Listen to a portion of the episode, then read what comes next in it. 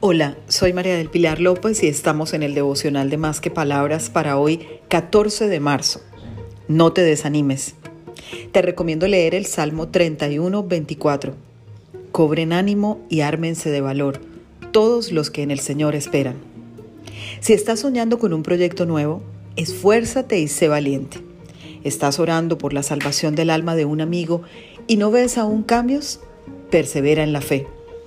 ¿Anhelas ese empleo ideal, pero aún no llega? Anímate. Sí, anímate, aunque no veas nada, porque de eso se trata la confianza en Dios.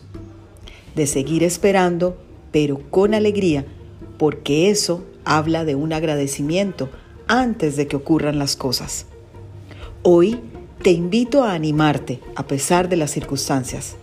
Persevera, cree y espera porque lo mejor está por llegar. Cada mañana son nuevas las misericordias del Señor. Feliz día para todos, para que conversemos más que palabras